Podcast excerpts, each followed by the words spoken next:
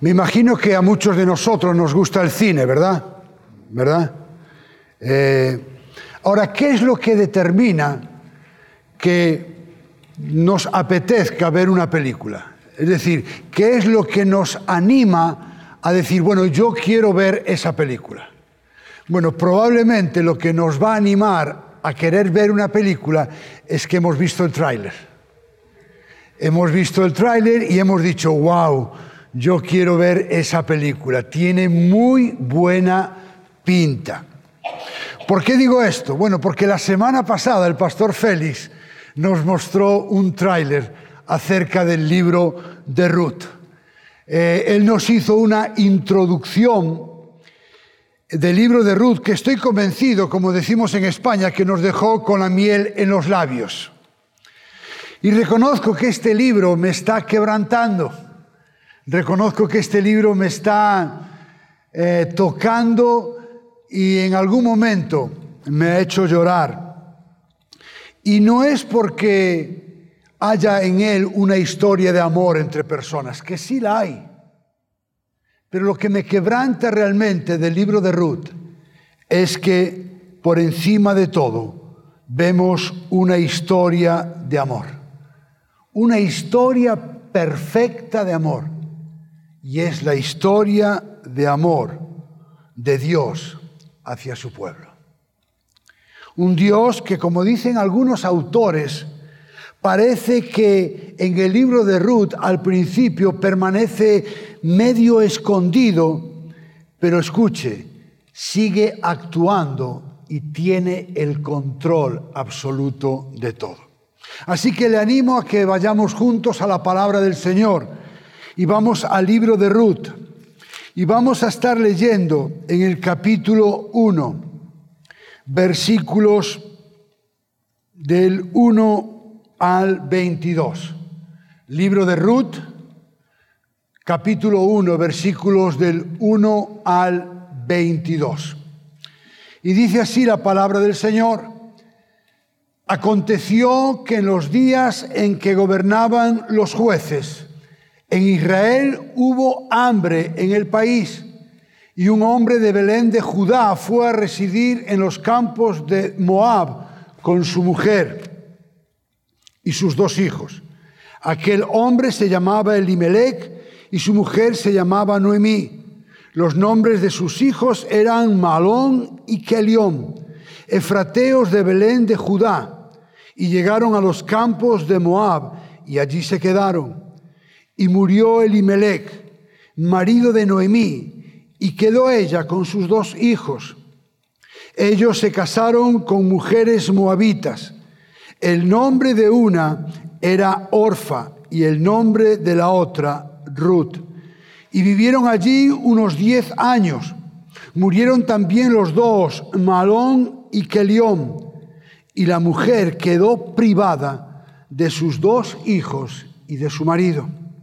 Entonces se levantó con sus nueras para regresar de la tierra de Moab, porque ella había oído en la tierra de Moab que el Señor había visitado a su pueblo dándole alimento.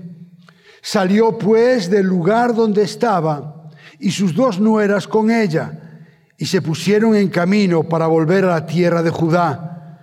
Y Noemí dijo a sus dos nueras, vayan, regrese cada una a la casa de su madre, que el Señor tenga misericordia de ustedes como ustedes la han tenido con los que murieron y conmigo, que el Señor les conceda que hallen descanso cada una en la casa de su marido.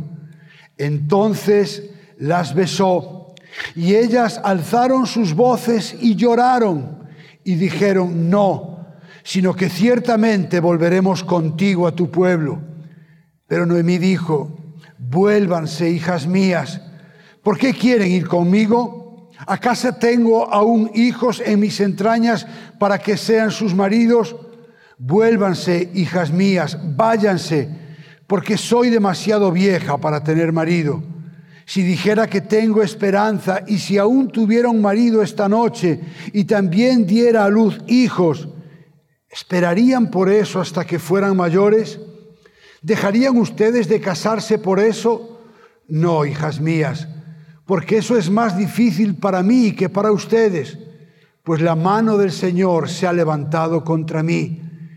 Y ellas alzaron sus voces y lloraron otra vez. Y Orfa besó a su suegra, pero Ruth se quedó con ella.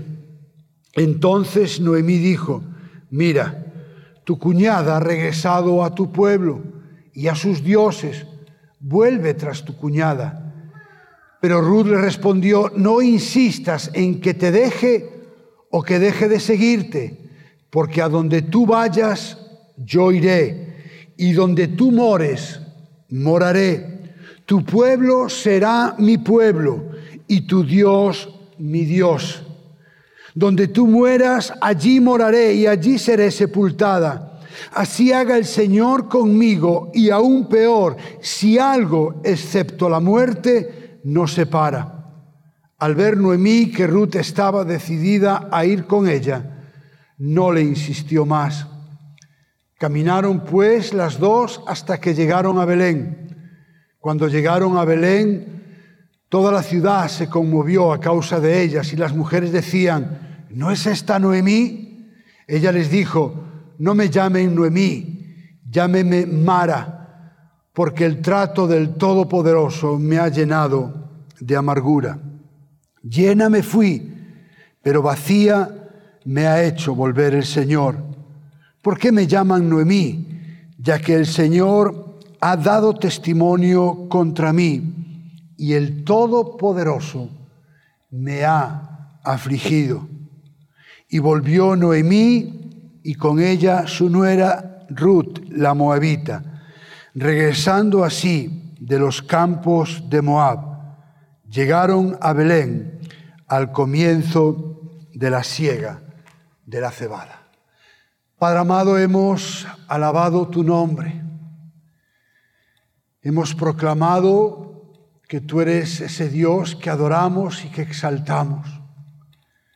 Y ahora, Señor, necesitamos, anhelamos acercarnos a tu palabra con un corazón manso y humilde, reconociendo que necesitamos escuchar tu voz.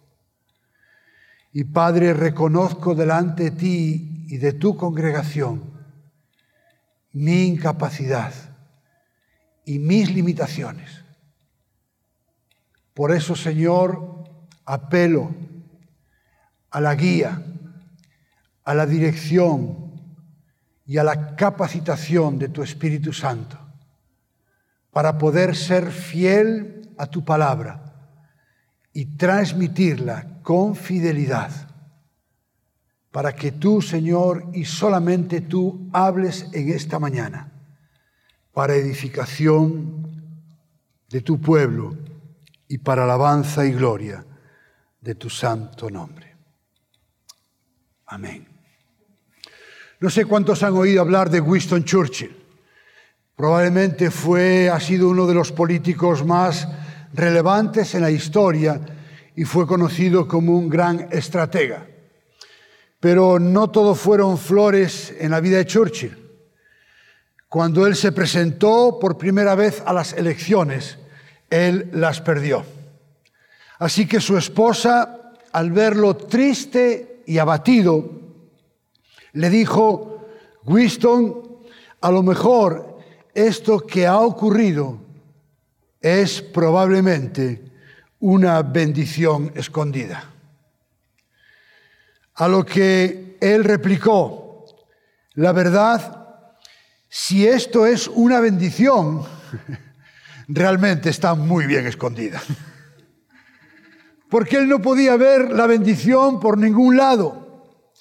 Y es interesante porque en este capítulo 1 en el que vamos a estar meditando en la tragedia de Noemí, una tragedia, recuerde, que trajo dolor, que trajo amargura, pero una tragedia que no era ajena, ni mucho menos, a Dios.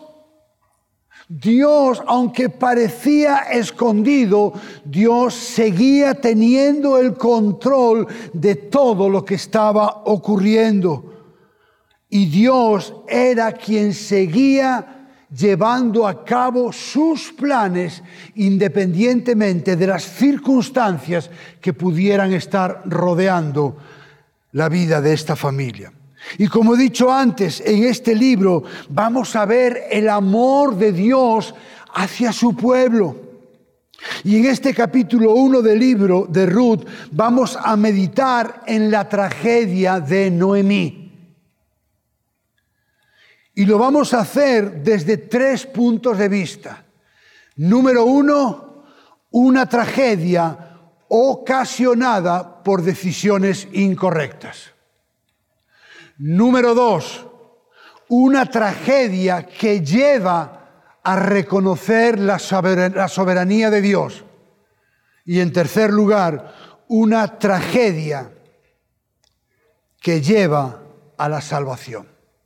En primer lugar, vamos a ver una tragedia ocasionada por decisiones incorrectas.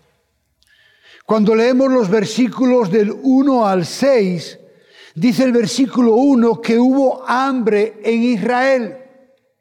El hambre, escuche bien, no era algo raro ni extraordinario, sino algo común en el Israel antiguo. Vemos, por ejemplo, cómo Abraham huyó a Egipto debido a una gran hambruna. Lo leemos en Génesis 12:10. Y hubo hambre en la tierra y Abraham descendió a Egipto para pasar allí un tiempo porque el hambre era severa en la tierra. En los capítulos 42 al 45 del libro de Génesis vemos cómo Jacob condujo a los hebreos a Egipto a causa de una severa hambruna. Y las hambrunas a menudo se interpretaban como una señal de la desaprobación de Dios hacia su pueblo. Cuando Dios estaba enojado contra su pueblo por causa de su, de su desobediencia, él provocaba una gran hambruna. En Levítico 26, del 18 al 20, leemos lo que el Señor le dice al pueblo. Y si aún con todas estas cosas no me obedecéis, entonces os castigaré siete veces más por vuestros pecados. También quebrantaré el orgullo de vuestro poderío y haré vuestros cielos como hierro y vuestra tierra como bronce y vuestras fuerzas se consumirán en vano porque vuestra tierra no dará su producto y los árboles de la tierra no darán su fruto. El hecho de esta hambruna refleja con toda seguridad la desobediencia e infidelidad generalizada durante el periodo de los jueces. Como bien nos mostró el pastor Félix, vimos la conexión que había entre Ruth 1.1 y el último versículo del libro de jueces, jueces 21-25, Ruth 1.1 dice, aconteció que en los días en que gobernaban los jueces hubo hambre en el país. Y cuando vamos al libro de jueces vemos que en estos días no había rey en Israel. Mire lo que ocurre. Cada uno hacía lo que le parecía bien a sus ojos. Probablemente usted pueda estar pensando, bueno, Pastor Suso, el hambre es una razón de peso para tomar la decisión de irse a otro lugar, en este caso Moab. Es decir, irse a otro lugar es una, una decisión de peso para proveer el alimento para tu familia. Es decir, lo que hizo Elimelech entra dentro de la lógica más aplastante. Pero quiero decirle algo. Nuestras decisiones no tienen que ser dirigidas por la lógica. Nuestras decisiones no tienen que ser dirigidas por las circunstancias que nos rodean, por muy adversas que sean. Nuestras decisiones tienen que ser dirigidas por Dios. En nuestro último año de seminario, con mi hija recién nacida, Marta, yo había hecho unos cálculos mal. Y cuando me di cuenta el dinero que íbamos a tener Elena y Marta, que estaba a punto de, de, vivir, de, dar, de nacer, me di cuenta que nos quedaban para vivir durante el año que teníamos por delante seis dólares al mes. Cuando digo seis dólares no es una metáfora, eran seis. Uno, dos, tres, cuatro, cinco y seis.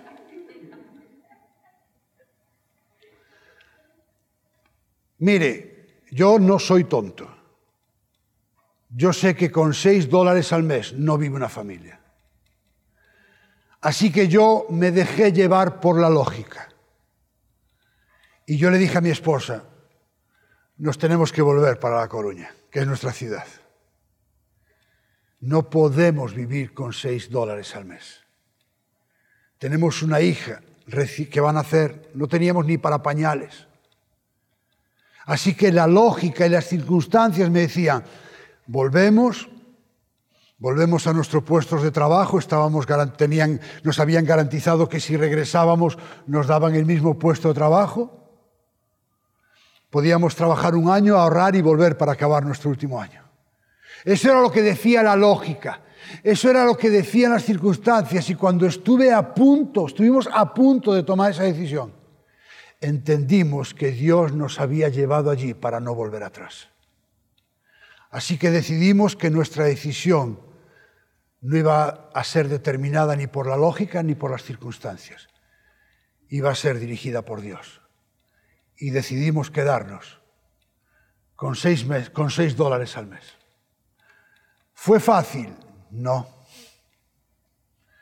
Pero vimos la provisión de Dios.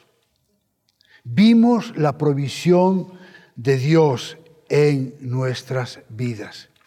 Y es importante que entendamos esto. En ocasiones, permanecer es la evidencia de la confianza en Dios sean cuales sean las circunstancias que nos rodean. Ahora, ¿por qué creo que Elimelech tomó la decisión equivocada? Cuando leemos el relato, en ningún lugar leemos que la decisión de ir a Moab fue porque Dios se lo dijo. Fue una decisión basada en las circunstancias. El texto no dice que Elimelech y su familia se fueron a Moab siguiendo las instrucciones de Dios. Y todo apunta a que siguieron su propio criterio en lugar de la voluntad de Dios. Y yéndose a Moab, lo que estaban demostrando era una falta total de confianza en Dios, en que Él podía proveer para sus necesidades. Y como he dicho, a veces permanecer en un lugar con circunstancias adversas muestra y evidencia nuestra confianza en Dios. Pero el texto sí que nos dice que desobedecieron a Dios. En el versículo 4 leemos, y ellos se casaron con mujeres moabitas. El nombre de una era Orfa y el nombre de la otra Ruth. Es decir, con este acto, casándose con mujeres moabitas, estaban desobedeciendo a Dios. ¿Por qué? Porque estos matrimonios eran prohibidos por Dios. Deuteronomio 7 del 1 al 4 Dice la palabra del Señor, cuando el Señor tu Dios te haya introducido en la tierra donde vas a entrar para poseerla y haya echado de delante de ti a muchas naciones, los hititas, los jerjeseos, los amorreos, los cananeos, los fereceos, los heveos y los jebuseos, no harás alianza con ellos ni te apiadarás de ellos. Y escuche bien, y no contraerás matrimonio con ellos, no darás tus hijas a sus hijos, ni tomarás sus hijas para tus hijos, porque ellos apartarán a tus hijos de seguirme para servir a otros dioses. Entonces la ira del Señor se encenderá contra ti y Él pronto te destruirá. Y hay un detalle que me llama la atención. Mire lo que dice el texto. Y murió Elimelech marido de Noemí, y quedó ella con sus hijos, y ellos se casaron con mujeres nuevitas. Vea la secuencia. Se muere Elimelech y sus hijos deciden casarse con dos mujeres moabitas. ¿Por qué digo que es interesante? Porque yo creo que lo que diferencia a un creyente genuino de un incrédulo es a cómo reaccionan cuando viene la tragedia a sus vidas. El creyente cuando viene la tragedia a sus vidas se aferra a Dios. El incrédulo cuando viene la tragedia a su vida se aleja de Dios. Así que los hijos de Limelech, ante la tragedia de la muerte de su padre, en lugar de aferrarse al Dios de Israel, decidieron alejarse de él, se rebelaron contra él, casándose con dos mujeres moabitas. Y como decía el pastor Félix la semana pasada, la desobediencia tiene consecuencias. Y el texto nos dice que también murieron los dos hijos de Elimelech y Noemí, Malón y Kelión. Y vemos el dolor y la tragedia en la que se vio sumida Noemí. Y la tragedia se traducía en primer lugar en perder a su esposo y a sus hijos. Recuerden que estuvo 10 años allí. ¿Se imagina? En un periodo tan corto, pierde a su esposo, pierde a sus hijos. No solamente eso, sino que también pierde la fuente del sostenimiento y la provisión para su familia. Y a esas pérdidas le trajeron dolor y soledad y pobreza, pero también dos cargas adicionales con dos nueras viudas. Llegados a este punto, podríamos pensar que esta tragedia, motivada por decisiones incorrectas y equivocadas y por una desobediencia clara a Dios, sería el fin de la historia. Pero vamos a ver que lo que parece ser el fin de la historia realmente se convierte en el principio de una hermosa historia de amor. Y como dije antes, me estoy refiriendo al amor entre, no al amor entre personas, sino al amor de Dios hacia su pueblo. Recuerde que en este capítulo 1 del libro de Ruth estamos meditando en la tragedia de Noemí ante la muerte de su esposo y de sus únicos hijos. Una tragedia en primer lugar ocasionada por malas decisiones tomadas en clara desobediencia a Dios. Y eso nos lleva al segundo punto de este mensaje. Una tragedia que lleva a reconocer la soberanía de Dios. Hace años leí una cita de Teresa de Ávila. Teresa de Ávila fue una religiosa española del siglo XVI que dijo, Dios escribe derecho con reglones torcidos. Repito, Dios escribe derecho con renglones torcidos. Y yo no sé cómo se ve usted, pero cuando yo pienso en mi vida me veo como un renglón torcido. Y es interesante porque cuando leemos las escrituras sagradas, nos damos cuenta que incluso aquellos hombres y mujeres que Dios usó de manera sobrenatural y extraordinaria, también fueron renglones torcidos. Usted y yo somos renglones torcidos. Pero a pesar de esa realidad, Dios siempre lleva a cabo sus planes. Dice el autor del libro de Proverbios en el capítulo 16, verso 9, que la mente del hombre planea su camino, pero el Señor dirige sus pasos.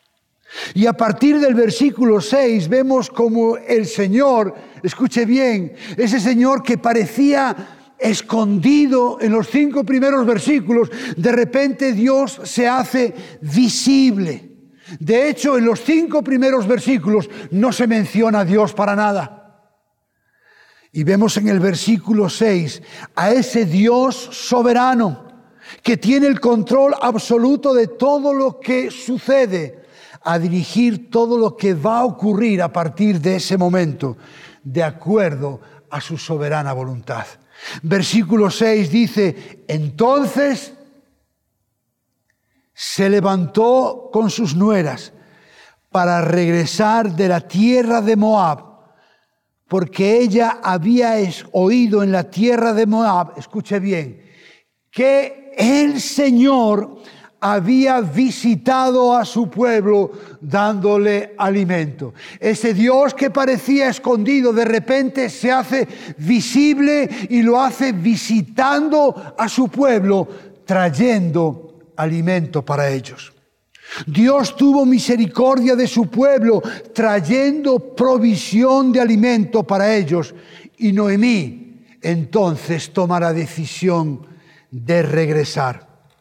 Y es interesante porque cuando dice que Noemí regresó, varios comentaristas que he leído dicen que el verbo en hebreo para regresar es el mismo verbo que se usa para arrepentir.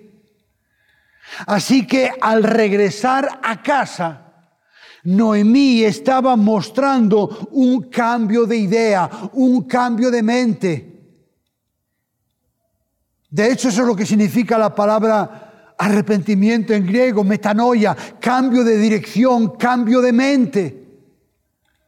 Y la evidencia más clara de que algo estaba ocurriendo en el corazón de Noemí es que empieza a mostrar que el Señor está en su vida, mostrando su dependencia de Él pero al mismo tiempo reconociendo que Él es soberano.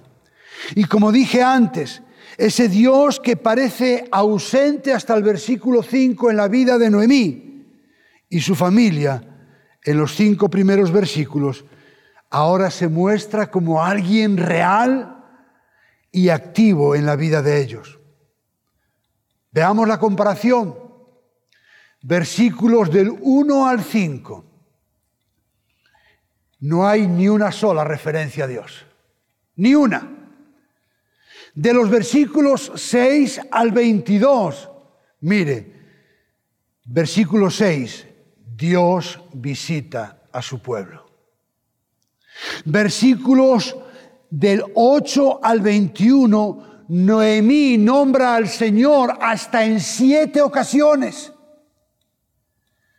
Y versículos 16 y 17 es Ruth quien nombra a Dios en dos ocasiones. Recuerden que hace un momento les dije que lo que lo diferenciaba a un creyente genuino de un incrédulo es cómo reaccionaban ante las dificultades, ante las tragedias. Por un lado, los hijos de Elimelech ante la tragedia de la muerte de su padre, se alejaron de Dios, desobedeciéndole a casarse con dos mujeres moabitas, algo que era prohibido por el Señor.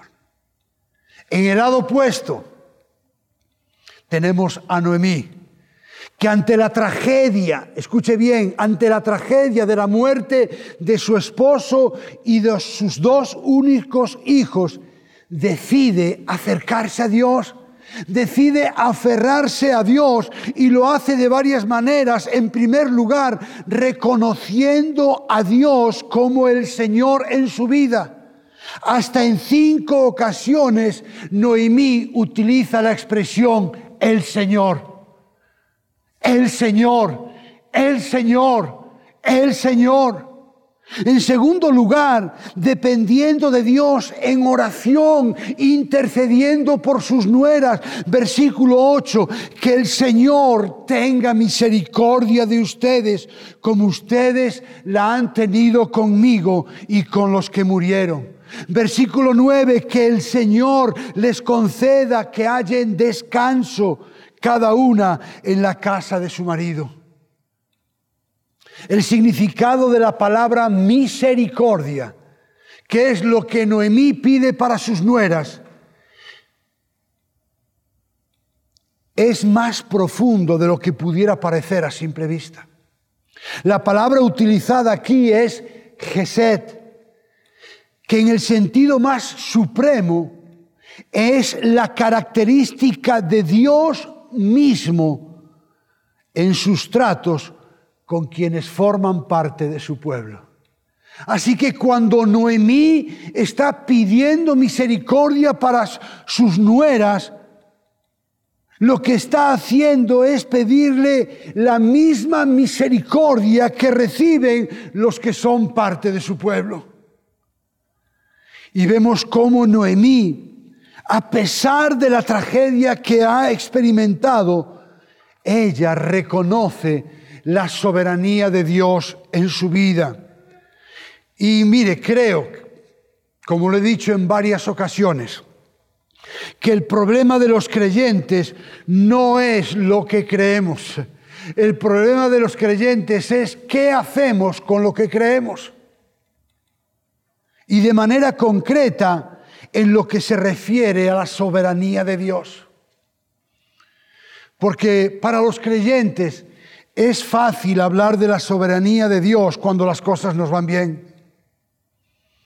Es fácil reconocer a Dios obrando cuando las cosas nos van bien y hablamos de las bendiciones de Dios, cómo Dios nos ha prosperado, cómo Dios nos ha bendecido, cómo Dios nos ha cuidado y hablamos de la soberanía de Dios. Pero escuche, Dios es tan soberano cuando las cosas le van bien como cuando las cosas le van mal. El problema es que cuando las cosas vienen mal dadas, cuando vienen las pruebas, las dificultades y, los conflictos, entonces le echamos la culpa al diablo. le echamos la culpa al diablo o al destino. O empezamos a buscar a alguien para hacerle culpable de lo que nos está ocurriendo. Pero hermanos, Noemí por medio de esta tragedia reconoció la soberanía de Dios. Reconoció que la mano soberana de Dios lo había orquestado todo. Mire cómo lo expresó. Noemí dice en el versículo 13, la mano del Señor se ha levantado contra mí. Versículo 20, el trato del Todopoderoso me ha llenado de amargura. Versículo 21, llena me fui, pero vacía me ha hecho volver el Señor. Versículo 21, el Señor ha dado testimonio contra mí y el Todopoderoso me ha afligido. ¿Qué pensamos cuando viene la tragedia a nuestras vidas? ¿Qué pensamos de esa soberanía de Dios cuando vienen las dificultades? Y mire de qué forma tan clara lo expresa Job. Job sería el cenit de las tragedias. Sin embargo, Job, a pesar de sus tragedias, le dice al Señor, Señor, Job 42, 2, yo sé que tú puedes hacer todas las cosas, escuche bien, y que ninguno de tus propósitos pueden ser frustrados. Wow. ¿Escucho bien? Ninguno de los propósitos de Dios para su vida pueden ser frustrados. Dios tenía un propósito en la vida de Noemí y Ruth. Y escuche, ni la desobediencia de Elimelech, ni la tragedia de Noemí por la muerte de su esposo y sus hijos iban a frustrar los planes de Dios.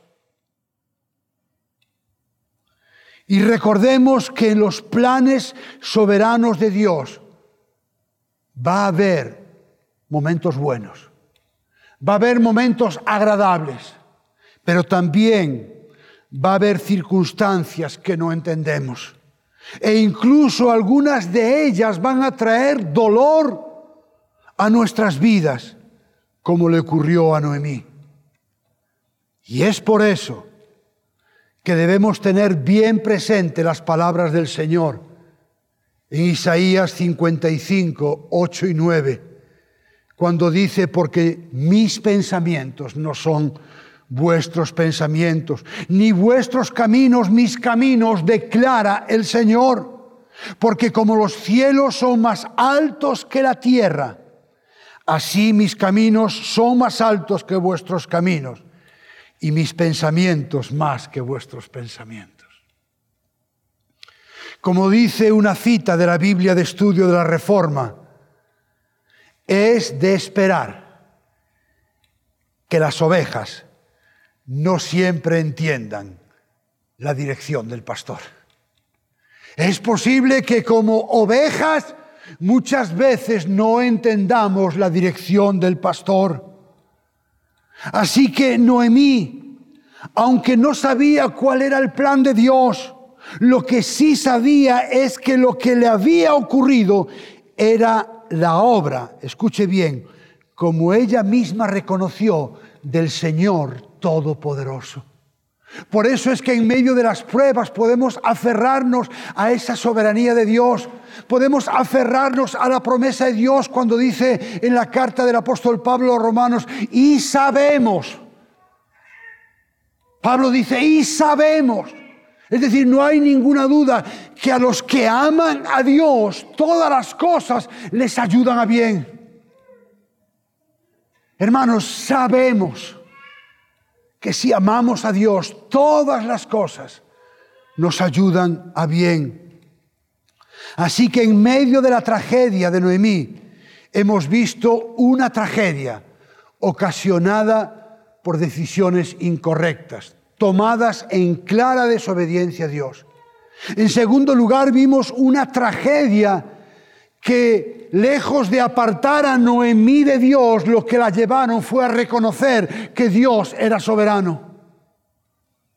Y por último, vamos a ver una tragedia que lleva a la salvación. Vemos cómo después de la muerte de Elimelech y sus hijos, Noemí intenta convencer a sus nueras para que permanezcan en Moab. Seguramente ella pensó, bueno, yo no puedo cargar con dos nueras. Yo bastante tengo con lo mío. He quedado viuda, he perdido a mis dos hijos, estoy lejos de mi tierra y de mi parentela. No es posible, no sería justo que yo les pidiera que vinieran conmigo. Así que con un corazón altruista, con un corazón generoso, las intenta convencer para que se vayan. Eso lo vemos en los versículos del 7 al 14. Así que ambas, en un principio, deciden permanecer con Noemí. Después, Orfa finalmente deja a Noemí y decide, como dice el texto, regresar a su tierra y con sus dioses. Y al ver eso, Noemí intenta convencer a Ruth para que haga lo mismo que Orfa. Versículo 15, entonces Noemí dijo, mira, tu cuñada ha regresado a tu pueblo y a sus dioses, vuelve tras ella. Y escuche, era lógico lo que Noemí le estaba pidiendo.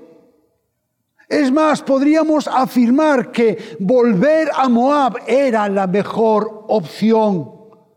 Seguramente, si, ponemos en los dos platos de la balanza ambos argumentos, probablemente la opción de quedarse en Moab saldría ganando. Para Ruth, escuche bien, irse con Noemí implicaba primero irse a una tierra desconocida con gente desconocida y aún encima acompañar a su suegra que como ella misma dijo estaba sumida en una gran amargura. Eso era lo que implicaba irse con Noemí. Gente extraña, tierra extraña y aún encima con una suegra que estaba totalmente amargada.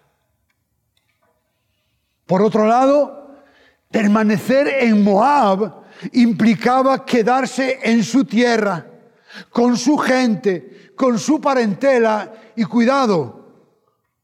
Y como nos dice el versículo 2, verso 11, también con su padre y con su madre. Ella no era huérfana. Allí estaban sus padres que probablemente iban a cuidar de ella y le iban a proveer para sus necesidades. Una vez más vemos por un lado una decisión basada en la lógica y en las circunstancias. Y por otro lado, una decisión basada en Dios. Pero en contra de todo pronóstico humano, Ruth decidió quedarse con Noemí y regresar con ella. ¿Por qué? Porque Dios había obrado en su corazón y ya no había vuelta atrás.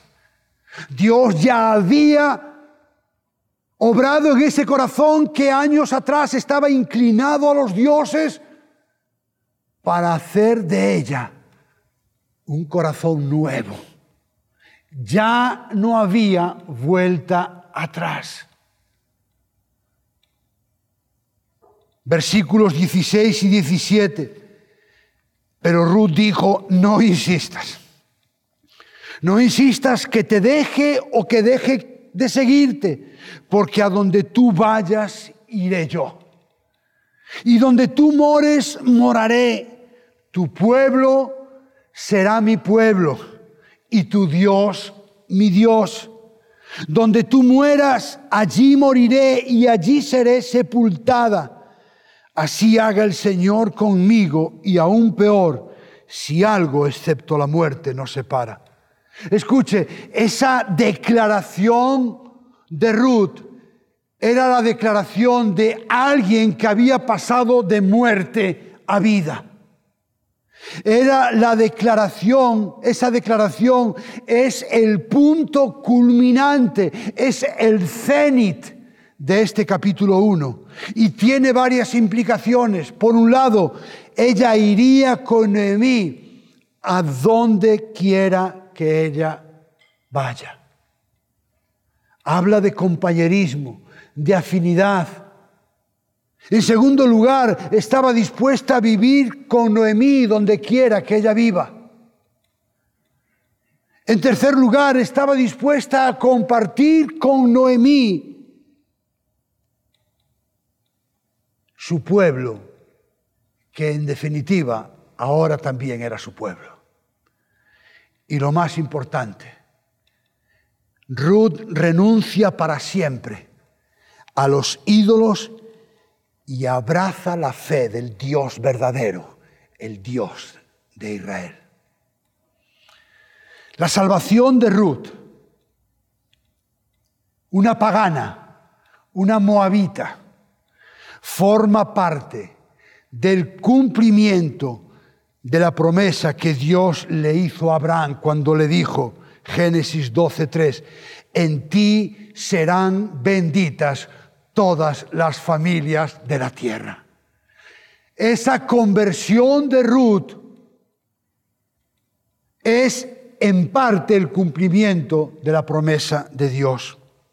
Y Ruth, que era una mujer pagana, fue alcanzada por la gracia de Dios. Pero también la salvación de Ruth, de una nación pagana, es no solamente la evidencia o el cumplimiento de la promesa de Dios hecha a Abraham, sino que también es el preámbulo, es el anticipo de la visión que tuvo Juan en la isla de Patmos cuando escribió el libro de Apocalipsis. Después de esto, dice Juan, miré y vi una gran multitud que nadie podía contar. Escuche bien, de todas las naciones, tribus, pueblos y lenguas de pie delante del trono y delante del cordero, vestidos con vestiduras blancas y con palmas en las manos, clamaban a gran voz, la salvación pertenece a nuestro Dios que está sentado en el trono y al cordero. Allí, allí estaba Ruth diciendo, la salvación pertenece a nuestro Dios, que está sentado en el trono y al Cordero. En aquella multitud estaba Ruth, una mujer pagana de una nación pagana que fue alcanzada por la gracia y la misericordia de Dios. La decisión de Ruth, cuando le dijo a Noemí, tu Dios será mi Dios, es mucho más que una declaración de intenciones. Charles Spurgeon dice que hay un significado práctico en esa declaración de Ruth que significa Dios me influirá, Dios me dirigirá, Dios me guiará, me gobernará, será mi rey, me entregaré a Él y le obedeceré en todo. Dios será mi Dios. Pero Ruth también le dijo a Noemí, tu pueblo será mi pueblo. Cuando Dios nos salva, nos adopta, nos incorpora como miembros de su familia. Él cambia nuestros afectos, Él cambia nuestras relaciones y ahora somos parte del pueblo de Dios. Y eso implica que somos una familia. No puede haber tal cosa como que Dios sea nuestro Dios y el pueblo de Dios no sea nuestro pueblo. Si el pueblo de Dios no es mi pueblo, entonces su Dios no es mi Dios. Y hay cristianos o que dicen ser cristianos que confiesan a Dios como su Dios, pero viven aislados del pueblo. Y es interesante Creo que se lo he dicho en alguna ocasión. Yo tengo un hermano solo, más pequeño que yo, Javier, y lo quiero. Pero él no es creyente. Así que lo que me une con ustedes es bastante más que lo que me une con él. ¿Qué me une con él? Que somos hijos del mismo padre y de la misma madre. Y punto. Pero con ustedes, ¿sabe qué me une? Que tenemos al mismo Dios, como dice Pablo los Efesios. Que somos hijos del mismo Padre. Que tenemos al mismo Señor, Jesucristo. Que compartimos la misma esperanza, la misma vocación, la misma fe. Por eso no me fue extraño incorporarme a la Iglesia Bautista Ciudad de Dios no es por lo maravillosos que ustedes y yo podamos ser, es porque tenemos cosas en común, es porque su pueblo es mi pueblo y mi pueblo es su pueblo. Quisiera concluir. Ayer por la noche le envié el mensaje a los pastores. Tarde, pero se lo envié. Decimos en España más vale tarde que nunca. Así que me acosté porque era tarde y yo eh, yo soy como la cenicienta, si, no, si me pasa mi hora yo tengo que estar en camita temprano. Así que hoy por la mañana cuando me levanté, el pastor Félix me había respondido. Y él me respondió solamente con algunas palabras, pero dijo esto, bendita tragedia. Y yo pensé, qué pena que no me hubiese mandado esto, hubiese cambiado el título del mensaje. Porque estamos hablando de la tragedia de Noemí y él dijo, bendita tragedia. Hermanos, bendita tragedia por la que tuvo que pasar Noemí. Una tragedia ocasionada por la desobediencia, lo sabemos, pero una tragedia que le llevó a reconocer la soberanía de Dios y una tragedia que llevó a la salvación de Ruth. Bendita tragedia. Pero esta bendita tragedia, escuche bien, que es la muerte de Elimelech y sus hijos, apunta a una bendita tragedia mucho más gloriosa, la muerte de nuestro Señor Jesucristo. Esa bendita tragedia que salvó a Ruth apunta a la bendita tragedia que nos rescató de las tinieblas y nos llevó a su luz admirable. Y aunque son dos tragedias muy parecidas, o mejor dicho, una apunta a la otra, también tienen similitudes, pero tienen alguna diferencia. La diferencia es que la muerte de Limelec y sus hijos fue debida a un acto de desobediencia. La muerte de Jesús fue debida a un acto de obediencia. Haciéndose obediente, dice Pablo Filipenses, hasta la muerte y muerte de cruz. Pero también hay similitudes. La muerte de Limelec y sus hijos estaba supeditada a la voluntad soberana de Dios. Y la muerte de Jesús era el plan divino de acuerdo a su soberana voluntad. Y otra similitud es que la muerte de Limelec y sus hijos llevó a la salvación de Ruth y la muerte de Jesús trajo la salvación a todos los hijos e hijas de Dios.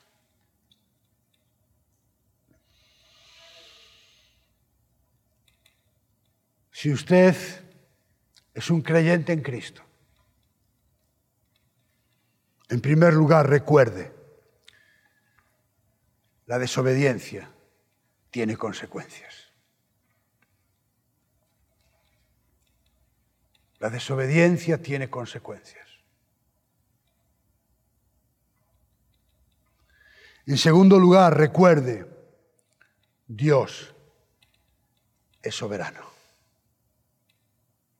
Y como dijo Job, ninguno de sus planes puede ser frustrado.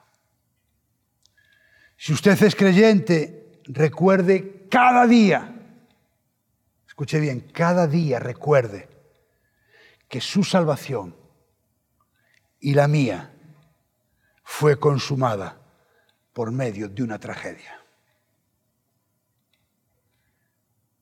La muerte de nuestro Señor Jesucristo en la cruz del Calvario. No olvide que fuimos comprados por precio.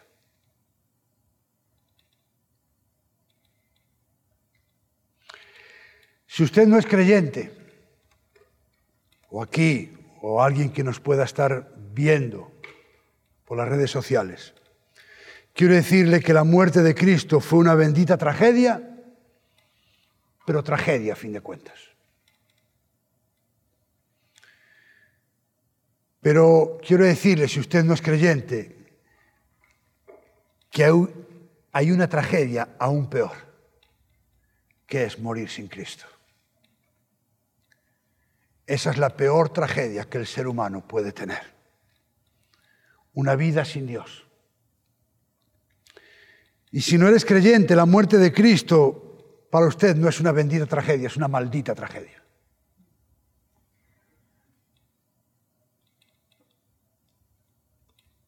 Y para que se convierta en una bendita tragedia, usted lo que tiene que hacer es arrepentirse de sus pecados como hizo Ruth y depositar su fe en Jesucristo como su Señor y como su Salvador.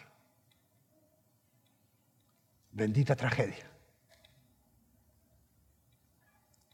que nos llevó a una nueva vida. Una vida donde vamos a tener pruebas y dificultades, pero recordemos que Él es soberano que nada ni nadie va a poder frustrar sus planes. Cierre sus ojos. Padre amado, queremos alabar tu nombre, Señor. Queremos bendecirte. Queremos darte gracias, Señor, porque como Elimelech y su familia hemos sido desobedientes. Hemos tomado decisiones, Señor, que estaban en contra de tu voluntad. Y Señor, perdónanos. Perdónanos, Señor. Y gracias, Señor. Porque esa tragedia apunta a una tragedia mayor y más gloriosa. La muerte de nuestro Señor Jesucristo. Te pido, Señor, que salgamos de este lugar recordando las verdades que tu palabra nos ha mostrado en esta mañana. Y si hay alguien, Señor, que aún no te conoce, si hay alguien que aún no ha tomado una decisión por Cristo, yo te pido que tu Espíritu Santo traiga convicción de pecado sobre su vida, para que pueda arrepentirse, para que pueda creer en Jesús como su Señor y como su Salvador, y para que la muerte de nuestro Señor Jesucristo sea también para él o ella una bendita tragedia, Señor. Señor, recibe la gloria, la honra y el honor en el nombre precioso de Jesús. Amén y amén.